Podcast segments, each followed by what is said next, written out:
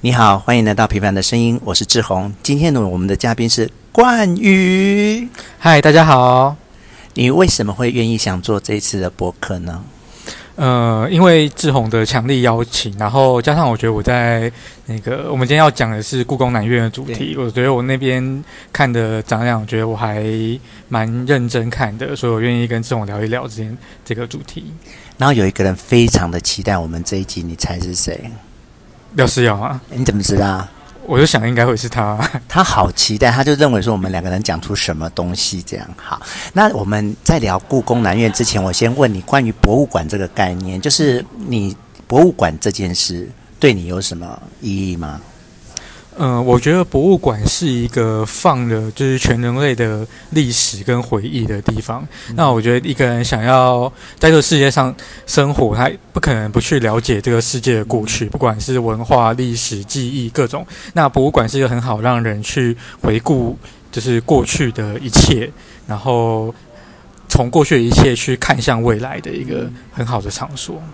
你知道我在美国一年的时候啊，然后我们只要礼拜六、礼拜天，我就车子一开了，就是就出去了。嗯。那其实你在美国就是去看博物馆，其实就没有什么，当然就会去看一些自然景点。可是就是你到了任何一个城市，那个博物馆就是你非去不可的地方。哎，哦，对，因为美国它每个城市其实，呃，因为它地大物博，它不像台湾那么小，它每个城市其实它文化都还。有一就有一点不同，它像不同的州，他们各自的产业啊什么也会有。也会有不同的风貌，所以说他们各自的、嗯、各自的博物馆其实也都蛮值得去看的。嗯，那我我自己把我自己的人生的这个博物馆分成三个阶段。第一个阶段就是我在美国的时候，嗯、然后那个时候就是走马看花阶段。其实你就是去，然后你就知道我今天就是来看博物馆，然后其实也是不知道在看什么啊，就它它呈现什么你就看什么。这是我自己人生的第一个阶段。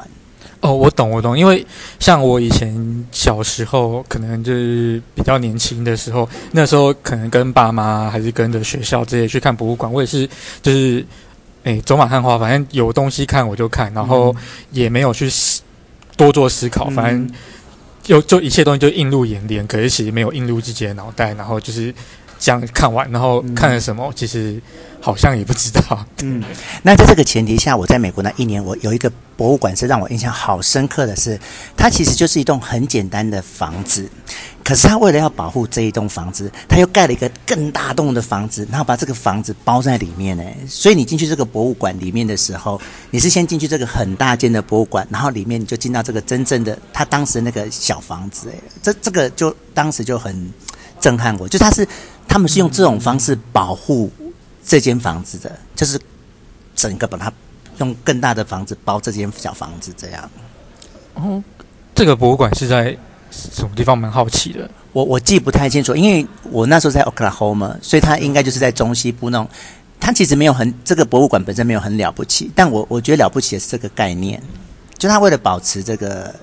这个建筑物，它又用更大的建筑物把它保护住，这样让它可以永远保存住，然后让以后的人永远可以看到说当时的房子长什么样子。因为其实古迹蛮多，可一般古迹就是直接都会就是让它在自然的环境之下让大家看，可是没有很少看到有一个古迹会这样子。直接建一个房子把它保护起来，对对对对，所以这件事就是很令我觉得很印象深刻。好，那接下来我的人生第二个阶段的博物馆阶段是我去意大利的时候，我意大利总共去了四次，罗马两次，威尼斯一次，佛罗伦斯一次。然后第二阶段跟第一阶段的不同是，我觉得我当我到了意大利，你其实你的生活没什么，就是逛博物馆、逛美术馆，然后那个城市它本身它本身就是一个博物馆。它到处每每一间建筑物都是几百年的历史，这样，然后嗯，我就开始比较超越第一阶段的那种走马看花，我就开始有点看出感觉来了，那就是那个感觉是，哎，我喜欢看它，然后我喜欢去接触它，然后我试图多去了解它，我就觉得比起我第一阶段又不太一样。我的我那我的第二阶段其实大概是在呃大学到研究所那个时候，大概进入第二阶段，会去你呃在看文物的时候会去多看几眼它的介绍，或是一个展览它的介绍，它这个展览的概念等等，然后会试图是了解它呃这些文物它背后的历史，或者是比如这个展览的主办主办者他想要对借由这个展览表达出什么。那这比起就是在第一个阶段的时候，就是会更加的深去把自己投入在这个展览里面，去了解呃这个展览的一切，然后去吸收关于这个这些展文物的知识。这样，那我大概是。我也是有这个第二段，在大学到研究所的时候，所以你很年轻就进入了第二阶段。诶，算年轻吗？也是 算年轻啊？你大学到研究所也是大概十八到二二十三、二十四之间，这样还算年轻吗？嗯，我觉得，我觉得以你大学到研究所，一般人都还在玩乐哈，还在夜唱夜冲的时候，你就已经开始进入第二阶段了。我觉得是很难得的。那。我接下来要讨论第三阶段，然后顺便就带进去我们这次的南院，就是我觉得你很有荣幸进入我第三阶段的第一回合，诶，就是我是怎么从第二阶段转到第三阶段的呢？就是我不知道你有没有最近看我的脸书或 IG 疯狂的摆一些那个孔庙的事情，嗯，有我看到，对，那那个那个前提就是呃。你知道我常常去高雄找阿明，然后他上班的时候，我就很无聊，就高雄到处逛。那有一次就逛到了那个高雄孔庙，那个左营孔庙。然后我进去只是随便拍照，就是就像观光客一样，就是这样拍拍拍。然后回去我就开始整理这些照片，然后就开始慢慢的去研究照片里面拍，比如说你祭孔要拍的东要用到的那些东西，乐器啊、石器啊，哈，还有那些孔，他他不是有那些孔子。弟子的那些牌位吗？那我又开始去了解每一个人的生平跟故事，然后我我的人生就整个那样像一一扇窗，整个打开来耶。然后就是我我不是有意的，可是经过那一趟之后，你看我到现在脸书 IG 都还全都是孔庙的东西，就是你如果愿意研究，里面其实是很多的东西的。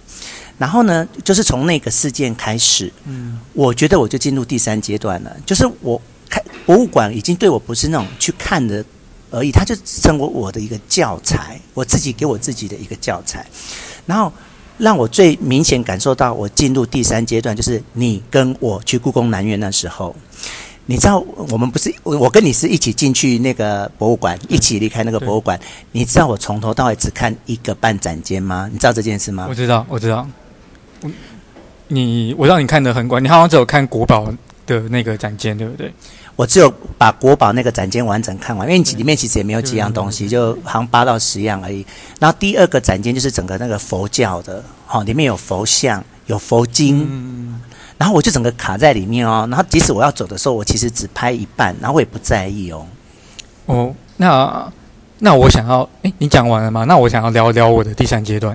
好，那我们来先听你的第三阶段。那。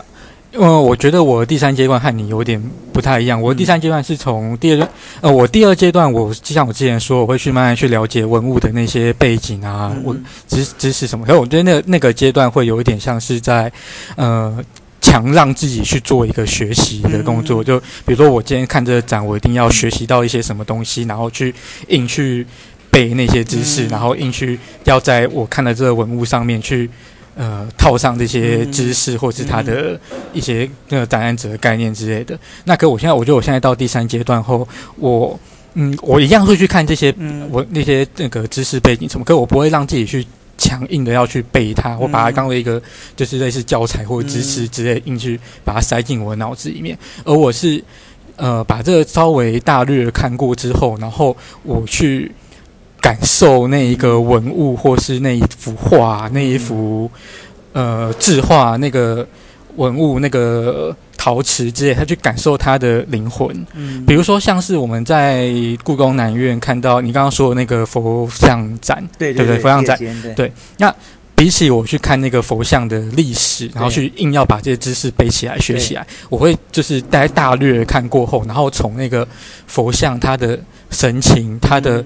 知识它的那个树木的感觉，我去试图去接触它的灵魂，去呃想象它在这一段历史之中，它可能经过了什么事情，然后在它的佛像的脸上留下了什么痕迹，怎么样的沧桑。那我觉得这对我来说，这我以前的研究所教授曾经讲过，他在音乐上面的学习是呃从。见山是山，然后见山不是山，然后到最后见山又是山。那我觉得我从看博物馆这三阶段有点类似到现在。我现在最后一个阶段就是从第二阶段硬是学，硬是去背这些知识的见山不是山，到最后这个阶段就是最后见山又是山。我去呃去单纯的享受它这个文物它给我的感觉。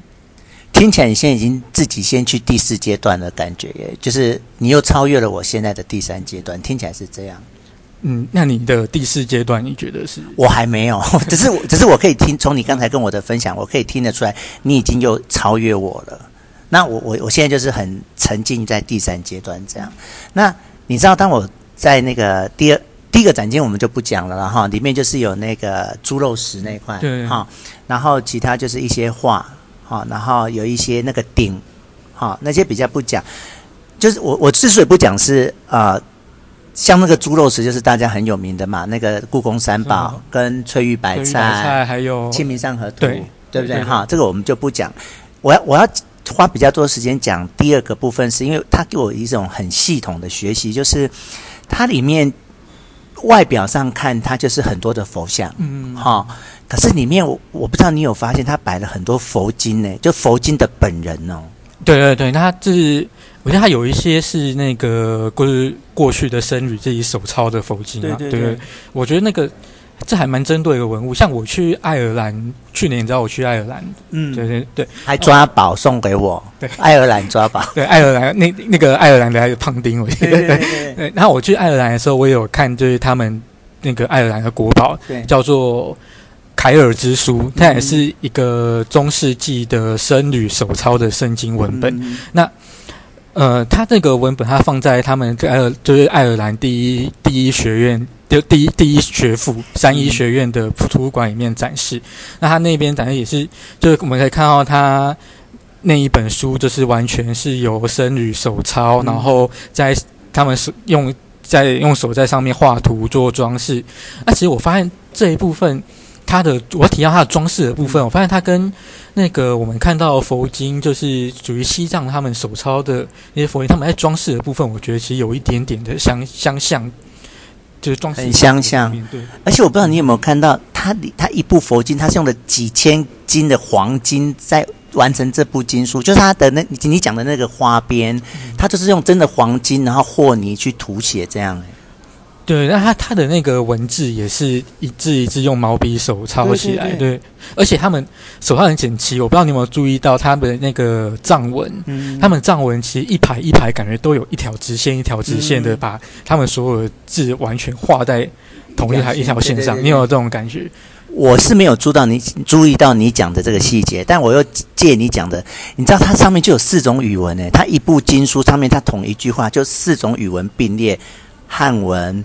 满文、藏文，还有一个我不知道什么，可能是印度梵文，有可能，好惊人哦！对，那呃，代表他的当时的僧侣，他们要有这些语言能力，同时把四种语言的那个文本给抄写下来。可是我们我们不确定是不是同一个人，那搞不好是四个不同国籍的人。有这么多有语言能力的僧侣在当在当时的那个西藏那一边。我那时候会卡在这间，不是我刻意要卡在那边，是我真的就被卡在那边呢。就是，当然我们我们对宗教是没有信仰或是投入的，可是跟这些宗教相关的，就是你平常在路上看人家贴在墙上的佛经，这些就是几百年前活生生写在纸上的佛经，然后又它又被保存到现在。那我不晓得你有看到他他们为了保存那个佛经花多少那个。布啊，什么绑啊，怎么捆，然后这样保存到现在。哎，对，因为那个佛经其实在草纸上也是很容易受潮的，嗯，对，所以他们在那个保存的时候，什么湿度啊、温度啊，什么都是图书馆他们都需要做一律那个完整的控制。对，嗯，那你在看他的那个文字的时候，我不知道你有没有感觉出来，就是僧侣在写字的时候，他们。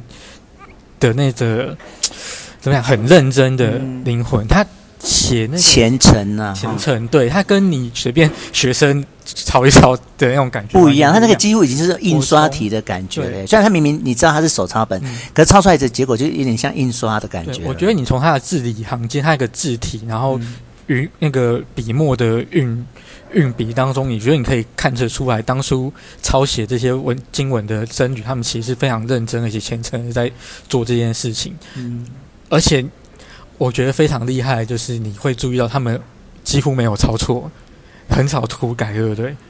应该是没有涂改这件事，因为当时也没有立可白啊。对对，就完全没有涂改，就他们，嗯、你看他们的专注力是非常强的，嗯、他们完全一部佛经几万字，你看不到，几乎看不到任何涂改，这样一字不漏精准的抄下来。嗯、对对对，因为现代人，我们现在随便抄个几十字个课文什么的，都中间都要涂改好几次。现在就是用电脑打字啊，随便都可以 delete 了，这时代都不一样。对，我想的是以前就学生的时候被老师罚抄课文什么，几十字也可以涂改，涂改好几次。我觉得这是完全就是，呃，一种心心态上认不认真看对待这件事情的不同。所以，就如同我刚刚说的，我在第三阶段，我看就是这一些，我我觉得看的就是这个文物它背后的灵魂，跟它可以让展现给我们的冲击感。嗯，好，那我先打岔一下，就是。你如果看我的脸书跟 IG，我目前就都还在孔庙阶段，可是我接下来就要开始进入那个道教的那个三十六关将，就是我我后来去看了一个啊、呃、一个那个那个太子庙，然后也是学到很多，这然后接下来又会是三十三观音像，我我接下来。研究完三十六将官之后，我又开，我现在正在研究的是三十三观音，好、嗯，有三十三个观音，他们每个特色不同。然后接下来我就是要开始搞我们那天我拍下来的这些关于佛教的所有的经文啊，或者是啊、呃，我那天学习到的东西。好，那就故宫南院。现在的展览，我跟你一起去的部分，我能分享到的就到这边。好，剩下来就是你完整的舞台了。因为我我知道你你有全部看完，对不对？对对对对，我有全部看完。那你可不可以跟我这个只看一间半的人，或者说甚至没有去看的人，分享后面的你所有看到的感觉或是收获呢？后面从，他那天我记得我们看了四个展，嗯、从第一个是我们的国宝，就包含翠玉白菜啊、肉形石啊、嗯、这些东西。然后我们好像没有看到翠玉白菜，只有肉形石。哦，对，嗯，对，肉形石。然后第二个就是刚刚说的佛佛票。那第三个展我记得是关于茶道的。嗯，对对对，它有很多的。茶具啊，茶杯，然后呃，茶壶，然后他在那个展览空间里面有做出一个呃，很类似古人的一个茶房的感觉。嗯、那那你知道茶这个东西，它其实也是非常深奥的。当然，当然，就是因为茶道就是另外一个世界了。对，它从茶叶，然后甚至是水温，甚至水的来源。各种都可以泡出不同不同风味的茶，或者这种不同的茶也是要搭配不同的水温或不同的水，还有气质、那个气气气域气域对气器皿也要也要也是有讲究啊。泡的人又不一样，好泡的功夫、呃、泡的人就是个人技术的问题，对，会有影响。对，那呃，他从这一个茶展之中，那我看见就是从不同的茶具里面，嗯，可以看见就是。诶，中国人对于茶这件事情的那个投入，他的认真，那而且茶在中国的文化里面也，我觉得也扮演一个蛮重要的角色，即使到今天都还是，到今天都还是，对对对，像呃文人你读书写字什么，我感觉就不能没有茶，对，那有有些人是不能没有酒啊，像 像李白，对。对，那茶呃。我觉得从茶之中，嗯，看到的也是一个人的做事的态度，做事的态度。因为你知道茶是很严谨的，就刚刚说，多完它的泡的过程需要的东西完全不一样。那你要好好泡壶一壶好茶，除了技术以外，那你的这种呃工具的准备啊，然后。那些水温控制都是需要很严谨的态度跟那个手法来去做控制。一个，所以一个。随便的人是绝对没办法泡出一壶好茶的，而且到了日本，甚至发展出茶道，连你泡的方式啊、身体的坐姿、手的姿势，其实都有很讲究。对，那所以说，在一个嗯一个文人，那他在要他做他的作品之前，他先好好的沏好这壶茶，嗯、那也是一个就是在我觉得可以开始他的作品之前的一个。对自己更沉淀，跟他和自己的对话。对，对，对，对，那从这个茶里里面让自己沉淀下来，然后接下来，呃，才能不够不不不那么心浮气躁，比较安安稳的去把自己接下来要完成的一幅画，或是写出来的一幅书书法，把它完整的完成出来。嗯，嗯，那之所以我觉得这个是，嗯，相比于我们。现代人而言，就是在我们一个这么多的外物干扰的情况之下，就呃，我很，我现在很难去做到这件事情。而且我们好像相反的时候，常常用咖啡来提神，做跟你相反的目的的，就是要让自己精神很好、很亢奋。这样跟你说那个茶让心情沉淀，就整个相反。可是，虽然茶跟咖啡都有咖啡因，都是应该有提神的作用。可是，我觉得两对两个，像你刚刚说的两个完全不一样。对对对。咖啡是完全让你就是亢奋起来，加快脚步来，就我我现在好兴奋这样。对对对。对，那茶是，对，那茶是让自己安静，让自己可以把精神专注于现在这个当下。对对对。那还有吗？你就是，所以那一天你除了。我讲的那两个，然后你又看了茶。我听廖思尧说，好像有那个皇帝的那个什么小玩物，那个对。另外一个他的展览叫做《皇帝的多宝阁》，嗯，那他展览的是乾隆皇，乾隆皇他的各个玩具，嗯，对他那个时候对他来说是玩具，对。嗯、那他他的玩具他很特别啊，他放在呃，他所有他，我先讲他那个。展览叫皇帝的多宝阁嘛？嗯、那什么多宝阁的意思？就是它的那个收收纳方式，它的收纳方式是一层一层的柜子，然后那个柜子可以打打开来，然后里面有分很多格，嗯、那很多变化哈，很多变化。对，那你其实有一种就是那种呃生活那家庭收纳网的那种感觉。对，它那那个柜子就是可以用不同的角度、不同的方式打开来，然后里面有很多很多的不格子，那可以放各种不同大小的它的那种玩物进去，可能是鼻烟壶啊，那可能是指针，那可能是什么小摆饰，嗯、或者是呃，是不是有一些那种很古时候有那种米雕那种东西？是不是有？我猜我乱现在乱猜，是不是有类似这样？或核桃雕？核桃雕对，有没有？因为很适合小空间的一些，就是和一些。包含这里，它包含在它在那个就是摆饰里面，就是一些很小的雕饰，可能就是维维希纸，哦、对 对对，就是维希制，对对对。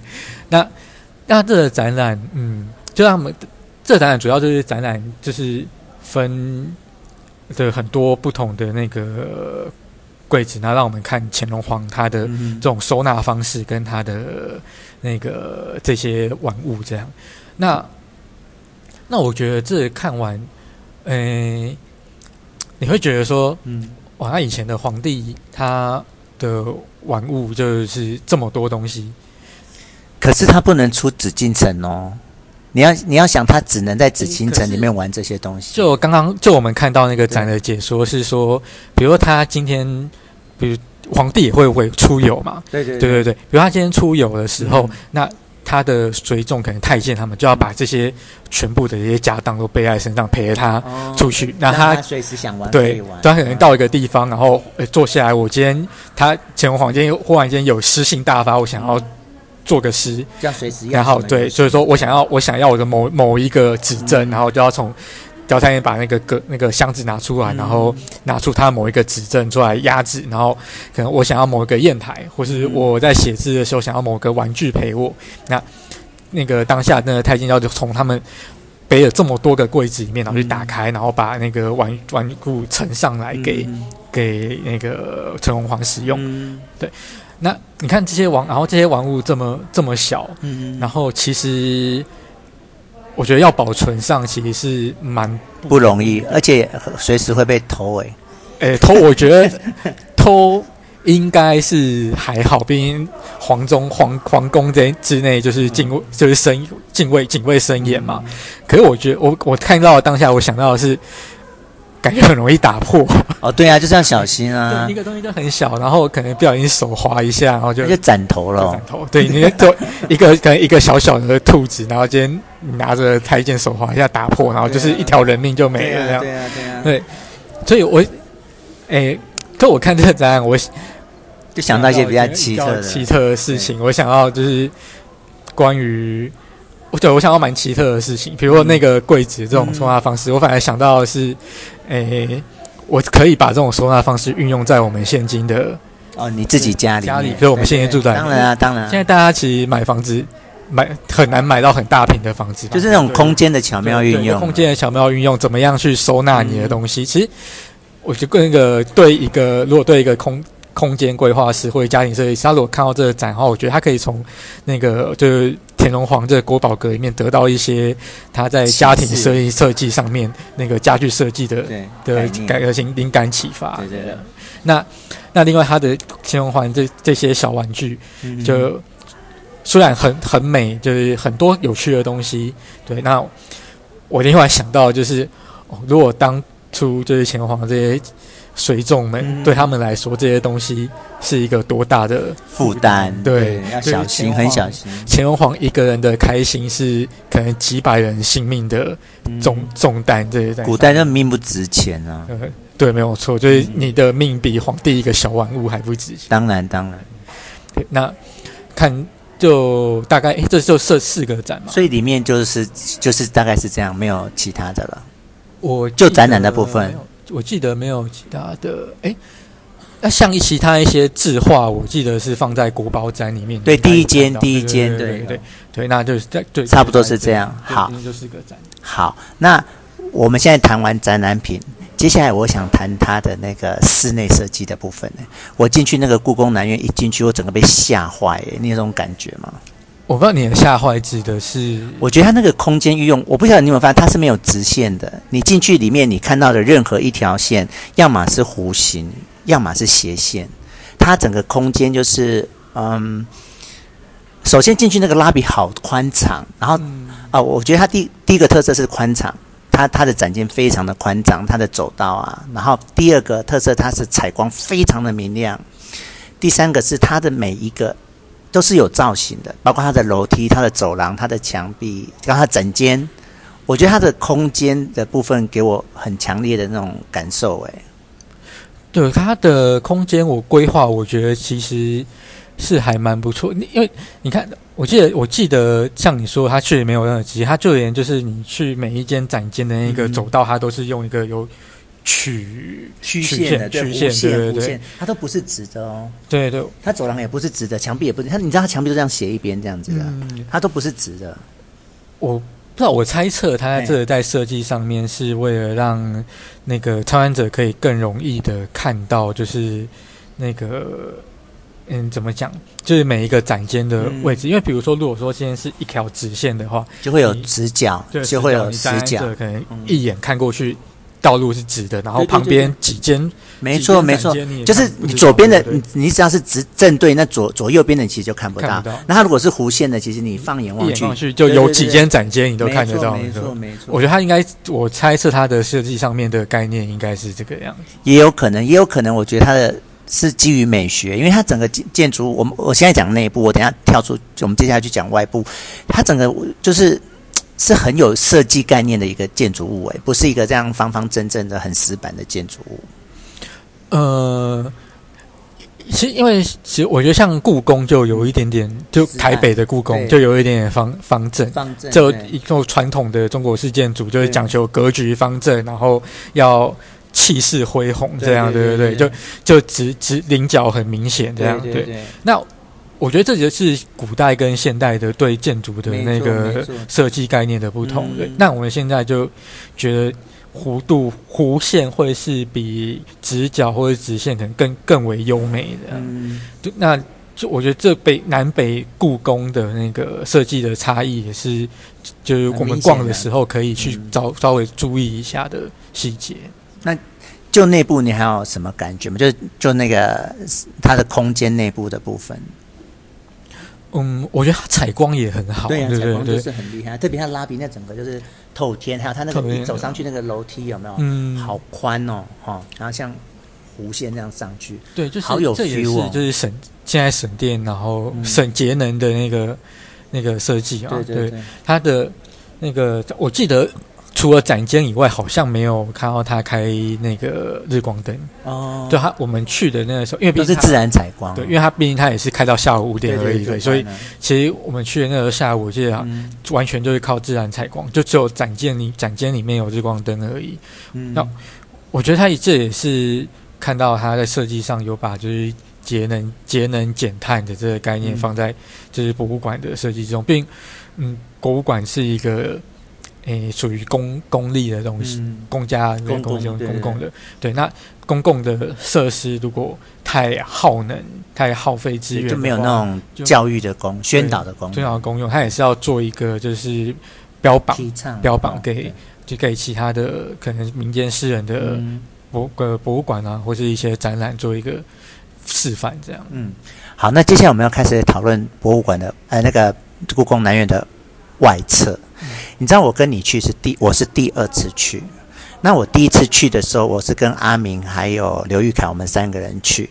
然后我们去的时候，好像已经四四点了。那你知道他那个五点就关了，所以我们就变成进去又很来不及看里面的展，所以我们就我们第一次去就完整的都是在逛它的外面啊，外面真的很好逛，包括那个湖，然后它它很很多草地上有很多那个艺术品，然后包括那个桥。哈，那个那个就弯弯曲曲的桥，然后包括那个建筑物本身，然后它后面还其实还有一片很大的园地，我觉得它的外外外面也很值得去走、去逛、去拍。它建筑物外面还有一个，我刚刚没刚刚没有提到一个玉玺，有有有超级大的玉玺。对对对，嗯、不过我们。上一次就是我们去去的那一次，我是第一次去。可是我们去的那次，我记得我跟万万施尧一涵，我们到后很快就是进去里面去看展览了。对，所以其实我在你在讲的外面的部分，我们只有看到那个湖，然后桥，经过那个桥，桥，然后那个玉玺。对对对对对。其实我们在外面的部分，上一次好像上一次的去好像没有琢磨太多，嗯、所以蛮可以蛮想听一看你聊一下外面的部分。有有给你什么样的感觉？我觉得外面很棒。那我我觉得你还要再去一次，就专程去看外面，然后就而且秀文还没去，你要带秀文去啊。诶，他还要秀文有去过了？我不确定他有没有去过。那你要帮他拍照啊？我觉得你帮秀文拍照都拍的很好看的。啊，真的吗？我是，哎、嗯，我跟他说你，我是你说少数就是获得你在摄影上面的认可的。真的，真的，真的，少数拍的比我好的人就是你了。这样。好，那。呃，我们南院的部分大概讨论到这边。好，那接下来我要问你，那你去过故宫北院吗？哦，有，当然有。好，那你可不可以讲一下你对故宫北院本身的感受？嗯，故宫北院跟故宫南院给我的不同，嗯、就像我刚刚说，故宫北院的建筑它是比较仿古的建筑，嗯、就是讲究格局方正、中间是、气势恢宏、格局方正这样。嗯、所以说你在一开始的感觉，就会觉得故宫。北院，我是要进去一个，呃，我要走入历史的感觉，嗯、对，因为它的整个建筑都给你一个这样的感觉，我要走入一个历史。嗯，那可是故宫的南院，它会让你觉得我是要进入一个现代的博物馆，我要看的是可能现代的展览。嗯，对，所以你应该说故宫南院的建筑物，你呃，你不知道它在故宫的话，你预期一个会可能会是在里面看到的是什么？呃，现代的画展啊，嗯、或是雕刻、啊，我懂。如果就外外形来拍，它外形比较像美术馆。馆，对、哦、对。那故宫北岳，你就会预期你进去看到一定是文物。没错，没错，没错。对对对。我我北院是去好多次啦，因为毕竟我们是北部的人。可是我觉得也是跟我的人生历程有关系。就是当我以前去北院的时候，可能我都还没有到那种有能力欣赏它的程度。那像这次我刚好去到南院，就是哎，我的人生已经到了一种哎对美、对历史、对文物比较有有感觉的时候。所以不知道为什么，我就是 对南院比较回应强烈一点。我个人，对我上一次去北院的时候，我看的是。诶，那个谁的漫画展哦？嗯，我不知道你有。哇！我忽然想不起来。我我我现在我现在去北院也都是去看展诶，对对对，就是这都不是看他本身的展，就是看一些画展啊。这样你讲，想不起来那是谁的漫画展？好啦，这哦，我知道那个漫阿画婆婆那个是不是？啊、画那个客家阿婆那个？不是不是，你画历史历历史故事的，我立马寻找一下。稍等。然后他在找照片的时候啊，我先来分享一下，那你边听哦。好。你知道，其实我做播客有一个很大的意义是说，你知道我都是找朋友来录的。对。然后我每次只要录播客哦，我都会发现我会看到朋友你平常看不到的面相。诶，像你今天就给我好强烈这种感觉。像那个谁，崇贤，崇贤，你知道我跟他做过，然后他讲出来的，我在跟跟他做播客，然后我问他问题，他回答给我的都不是你平常可以听得到的耶。然后。你找到的时候要跟我讲。好。然后他，如我今天如果没有做这些播客，我就没有办法知道他其实心里有好多，跟脑脑里有好多是我们碰触不到的世界。那像你今天你也给我这种感觉，就是平常我们两个你找到了对不对？好，是郑问哦，郑问，你上次去看他的展？对，我上次去看他的那个展，因为。诶，是郑问老师是那一他已经过世了嘛？嗯，对。那上次我上次去故宫是看他的那些个漫画展，嗯，对，那看他的那个一些可能遗遗留下来的手稿啊，然后跟那个漫画这样子。那诶，他是好冷门的画家哈、哦。诶，其实要看你是看哪一怎么样子的漫画。像、嗯、我你刚才在讲，我想到刘心钦呢。刘心钦，我反而不知道，就 是就是画那个内湾那个啊，画那个一个阿婆那个就好，没关系，你继续说，你继续说。对啊，郑问老师应该是他的那个画漫画的比较类似，像是港漫的那种感觉。嗯，对，如果大大家看的可能比较。大家通常习惯看日漫嘛，所以很少人可能很少人接触到这种港漫。郑文郑文老师的作品，那他画的也是通常是是历史故事，比如说那个《东周英雄传》，很少人画这个这个部分的历史，就是战春秋战国那个时代的，对，比较市面上比较不那么普遍。对，对，然后像是他画的那个故事里面，诶。就嗯，你很少会去读到就是关于春秋战国的历史，因为历历史是常看的，那时候就是三、哦、历史是常看。我对我指的是三国那阵子，比如说小说啊什么的，嗯、对。而且大家通常对春秋战国这一段历史，可能都有历史课本上面几一页很快带过，就是七七七五霸七雄这样子。然后可能那个九流十家。就就很快就带过，而且现在如果有相相关的漫画，其实都被动漫取代了，就是动漫那种已经快变游戏那种感觉了。对对对，那那郑问老师他画的就是这就是这一段历史，他他画的作品故事大概都在这一段历史。那我就我觉得还蛮特别的，是一个诶各种的文就文艺作品比较少接触到的一个、嗯、一个时代。那所以，我才会我那时候我去看这个展览的时候，我就觉得我才会对这个感到蛮有、蛮蛮有、蛮特别、蛮有兴、蛮、嗯、有兴趣的，是一个很少接触到的东西。OK，好，那你在找的时候，我我又讲了一下我对于你今天的心情跟对重庆心情，你有边找边大概听到吗？有，我听到，我听到。就是如果今天我没有跟你做这一集播客，你今天讲的话跟想法，我是永远不会有机会知道，因为我们平常聊天不会去聊到这边来。哦、呃，感觉平时都就是在开玩笑、打哈哈、装装疯卖傻。对，所以我我真的很喜欢，我觉得播客这个东西真的很好，特别我我喜欢找我的朋友来，就是。透过播客，你才有办法去看到一些他们平常没有在给别人家看的部分。嗯，对，我觉得，嗯，因为平时大家的相处上，也要说有很难有一个，就是像播客这样子，有一段至少一个小时的时间，嗯、然后只有我们两个人好好的聊天聊一件事情。对对，对，哎，我们平常都一定是大家一群人嘛。对呀、啊，对啊，那一群人，然后忽然间就是。跟大家说啊，安静！我要好好的讲某讲某，这很大家不太可能，对，所以说，嗯，像我也觉得我在听你的播客的时候，也是一直不同接触到你的不同不同的面相。是，那我听你和其他人的作品的时候，也是觉得哦，原来。嗯，就是我所认识的这个人，他除了我平常看到的样子以外，他内心还有这样子的想法，或者他还了，他他也懂这样子的事情，是不是很、嗯、很有趣？对，没有错，就就我呃，这一个嗯，我要说，像我以前的那个，在我以前的呃研究所学习上面，就是。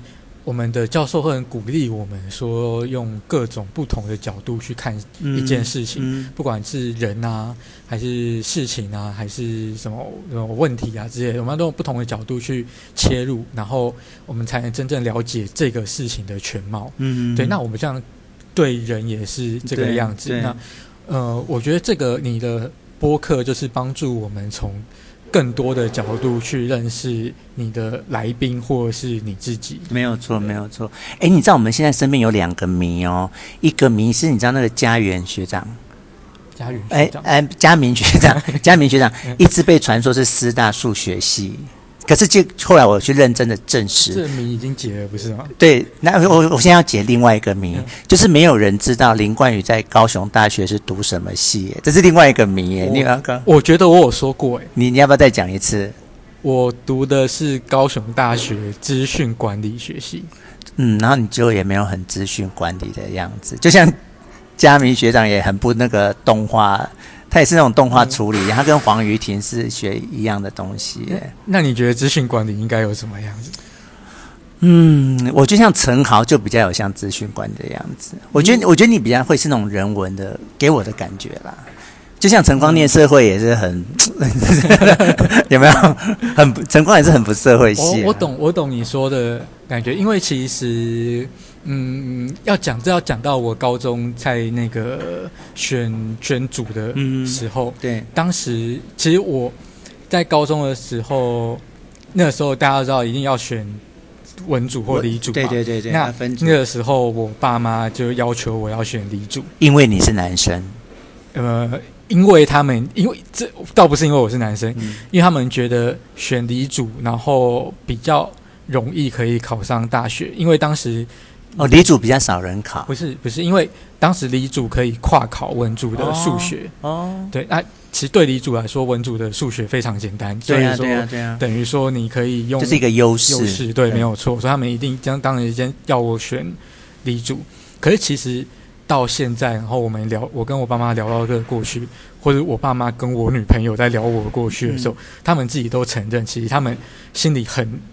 很清楚，嗯，我是属于文组的料，不是理组的料。嗯、对对对对对对，其实他们心里都非常清楚这个，所以我没说错啊，哦，对，所以其实当时我就算在读文读那个理组的时候，就是在各个科目里面，我其实对国文也是最有兴趣的。嗯、对，那像那个我在职考的时候，我记得那个时候国我的国文。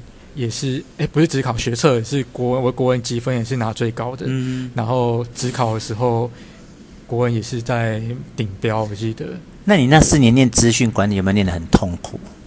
哎，这个讲到，其实我们资讯，我们学校的资讯管理是文组，不是理组。哦，对，所以我那个时候是理组啊，我那个时候我是理组嘛，对啊，对，所以我刚刚就我刚刚提到，我跨考滚组的数学，哦、所以我才。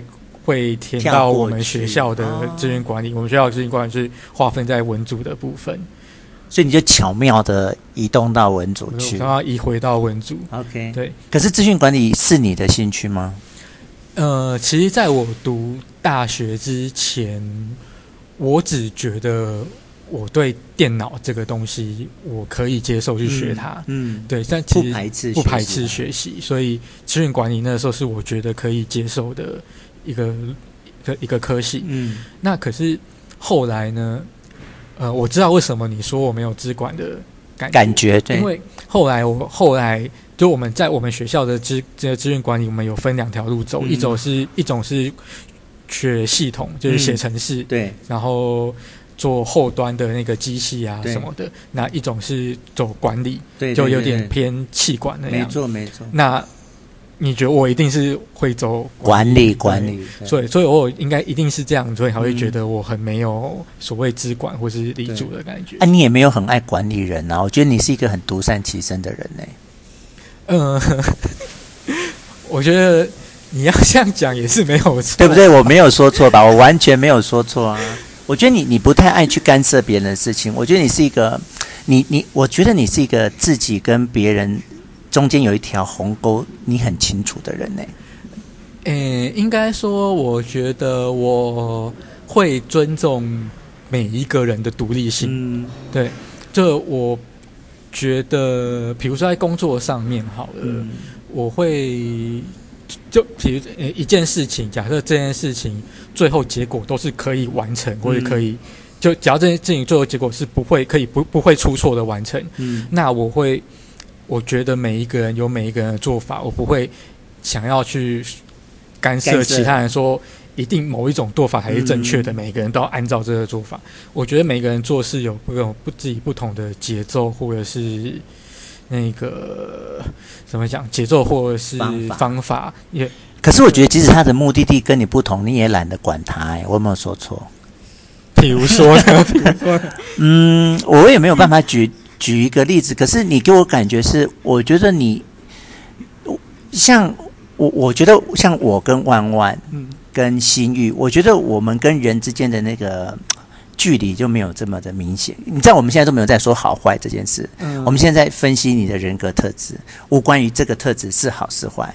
就像猫跟狗，嗯，不不同的动物，然后我就觉得我跟心玉跟万万就比较像狗。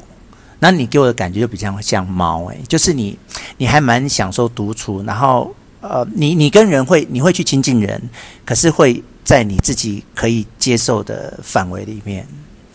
嗯，我觉得你说的也是，可是嗯，比如说像这一次，我可以跟你聊这么多，因为我觉得我是比较稍微被动一点的人，嗯、对，那。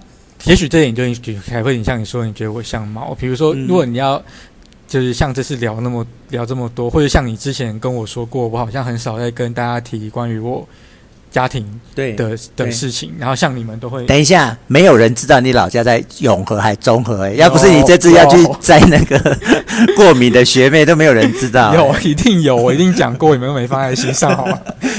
对，所以像你跟万万啊，你们都我们都很清楚你们。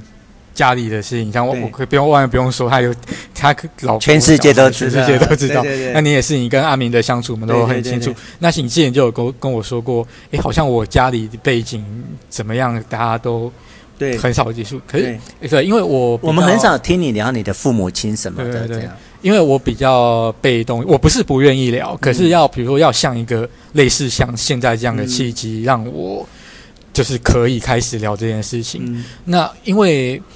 嗯，我也不太会主动去讲这件事情。比如说，没事就忽然主动跟你说：“哎、欸，志宏，我妈妈今天怎么样？”或者我说：“我爸爸今天怎么样？”嗯，对，我比较不会这个样子，因为，嗯，就像我说的，我主我蛮看重个人的独立性。嗯、那所以说，我会想说：“哎、欸，我家里的事情。”你会有兴趣知道吗？嗯、对，我不，我觉得我要硬要跟你讲我家里的事情，会不会你就会边边听边心里边想说，呃，关我屁事？你为什么硬要跟我讲一些对你家的事？关我屁，跟我何跟我何关？我不想听这样。嗯、对，所以你会觉得我很少去讲到这些私事，有一部分也是因为我想到，我讲我的私事不一定每一个人都有兴趣去听。嗯、可是如果像有一个这样的契机。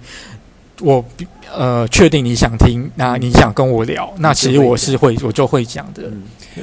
你你你你跟我有一个很特别的事情，就是你知道我是一个很容易跟朋友聊天的人。当然，我讨厌的人知道我是不跟他们聊天的。可是只要是朋友，我我跟朋友在一起，其实就是没完没了的这样。唯一一个特别人是你。可是我我现在开始讲，并不是说不好，或是什么，只是在讲我们两个的特殊关系，就是。我觉得，当我你知道，我不知道你有没有感受到，有几次我们两个在一个独立的空间，比如说我们一起坐在某某个地方，嗯、你是唯一一个我不会去开话头的人，因为我我会觉得我们心中就是承认彼此的地位，那个朋友的地位，嗯、然后我们也不需要去靠聊天或者说去啊、开玩笑或什么来维持我的关系。我觉得你有让我这种感觉，就是我跟你独独独处一个空间的时候，我是舒服的，然后我也不用去刻意的要去聊什么什么，可是就可以感受到我们两个之间的那种亲密程度。哎，哦，我觉得我跟比较亲密的人相处好像都是这样。像我跟秀文，我们常常在家也是，他可能躺在沙发上做他自己的事情，我然后我在我可能我打电动啊，还是干嘛，我做我自己的事情，我们也不会硬是要去找话聊，或者觉得太安静什么。不过我觉得，可我觉得这是到一个好到一个阶段的时候，才能才会才能够这个样子。我只能跟你说，你是我朋友里面唯一是这样的人，就是其他的我就会莫名其妙说，哎、欸，你知道吗？我跟你说，哎、欸，我跟你讲，我就会就会想要去开话头，可是跟你我就完全不会，我就可以完全的享受我们两个之间的那种沉默跟安静。哎，可是是舒服的哦，你有听出来吗？嗯、听得出来，对对对。嗯、我觉得这样子，因为。嗯，我不知道你会不会觉得，因为有有有的时候就硬要去找话题，其实也是蛮累的。当然是，当然是。对啊，对，所以说我会嗯比较倾向于就是那没有话的话就不用硬聊啊，也不会我们之间的友情也不会因为今天不聊天就就有打折什么，对不对？我跟你可以这样，可是我没有办法想象我坐在万万旁边，然后我们两个都没有讲话，那个画面好像无法想象。可是那是因为就是。就是那个万万给人的，因为你不讲话，万万也会跟你讲。他说啊，志豪，对 对。可是那那不代表说万万在你心中的地位就比我。当然当然当然，我现在从头到尾只在讲说我跟你一种很特很特殊的相处模式，倒也没有在说好坏这样。对啊，对，那是就是个人不同的习惯。那我们今天关于故宫南院的。讨论大概是到这边，你有没有什么想补充，或者想问我，或者是想其他想说的？嗯，我很很好。你接下来你说你接下来想要聊关将手跟你？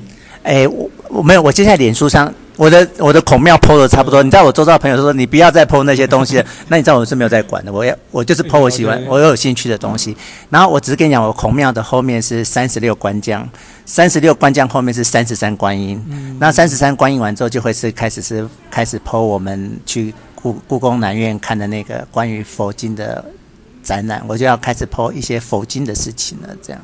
哦，因为我听。你的接下来的规划，如果你后面要聊这些，我觉得我蛮有兴趣。真的假的？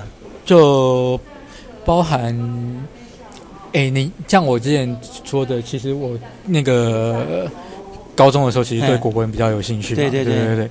虽然虽然我不像师小一样读国文组，这个国国文系啊，对。可是，诶，如果说你想要聊，就是关于思想啊，嗯哼，或是。宗教，嗯哼，或者是呃宗宗教当然是那个非基督天主，是是是是。那然后像是九流十家这些学说，嗯、对我觉得我蛮有兴趣跟你聊。我也是，哎，你知道我我在研究这些时候，我都不是信仰者，哎，我就是因为他就是在我们生活之中啊。你走到台湾任何一间庙，你只要庙进去就是道教，嗯，然后佛寺。那个寺进去就是佛教，这你就逃不了，它就在你生活之中。嗯、那我本身是没有相信，可是我就觉得去了解别人的想法好有趣。对，我尤其是我觉得我在读一些那个古在说什么古先古圣贤啊的这些学科的时候，我也是觉得说，哎，有些思想很有趣的，你那个思想的。层次感觉已经是我们现代的人会有的思想，是是是，可是他们那个时候的人就已经想到，等于是超前几千年的。对，我我我想用另外一个角度讲，就是就是人性啊，人性你经经过几万年，它是长一样的啊，对啊，对，可是，哎，可是这个，哎，比如说。民主这个思想，其实，在《论语》《论语》里面，孔子就已经有这个思想了。孟子、孟子，他们就已经有这个思想了。对对对。可是你看，罗民主国家是一直到最近几一两一两百年之内，一两百年。对对，等于说这中间跨度了这几千年的时间，明明这个民主的思想已经有出现了，那可是到跨过了几千年才出现民主国家。而且现在还有要倒退的，还有人要做回去做皇帝。对对对。那你说以前是说所谓水能载舟，亦能覆舟，就是在讲那个人民跟国家的关系嘛。对对对对。那那是怎么样从水能载舟，就是民主国那个人民是载舟，就是在国家这个对国家的国家跟国家的根本，从变成人民就是国家哦。你懂？水能载舟，亦能覆舟，是主体是国家，你人民是水，那你可以把载着国家，也可以把国家翻覆。对对，那可是我觉得这是在君主时代的一种民主的想法，就是你君主你是舟，你要好好的就是行驶在这个水水上面，那你那个你下面水的这些人民，他随时可以把你给翻过来，然后寻找下一条舟。那可是民主国家变成人民他自己就是就是。主人他自己，他不是一个载着舟的水，他自己就是这个国家，他自己就是舟。对，那这个中间这几千年的跨度中，思想是怎么慢慢的演变？嗯，对，我我让你觉得对这个有没有？那我们要另外开节目来谈这个了。好，我们今天就差不多把故宫南院聊到这边，好不好？好，哎，你第一次做播客，我觉得你有点紧张，我有说对吗？呃，吓吓得瑟瑟发抖。没有，我觉得你在讲话的过程，我觉得你真的是嗯，很盯着身体在回答问题的。哦，对啊，因为前面好几集大家都太优秀，我很怕，我很怕我讲出来有个内容跟前面一比就是相形见绌。不会啦，不会。其实你知道，我就是平凡的声音，我就是喜欢这种很自然的、很舒服的这样。好啦，你 did a good job。好，谢谢。好，我们今天谢谢冠宇哦，哈，谢谢冠宇，冠宇跟大家说再见哦。好，大家再见。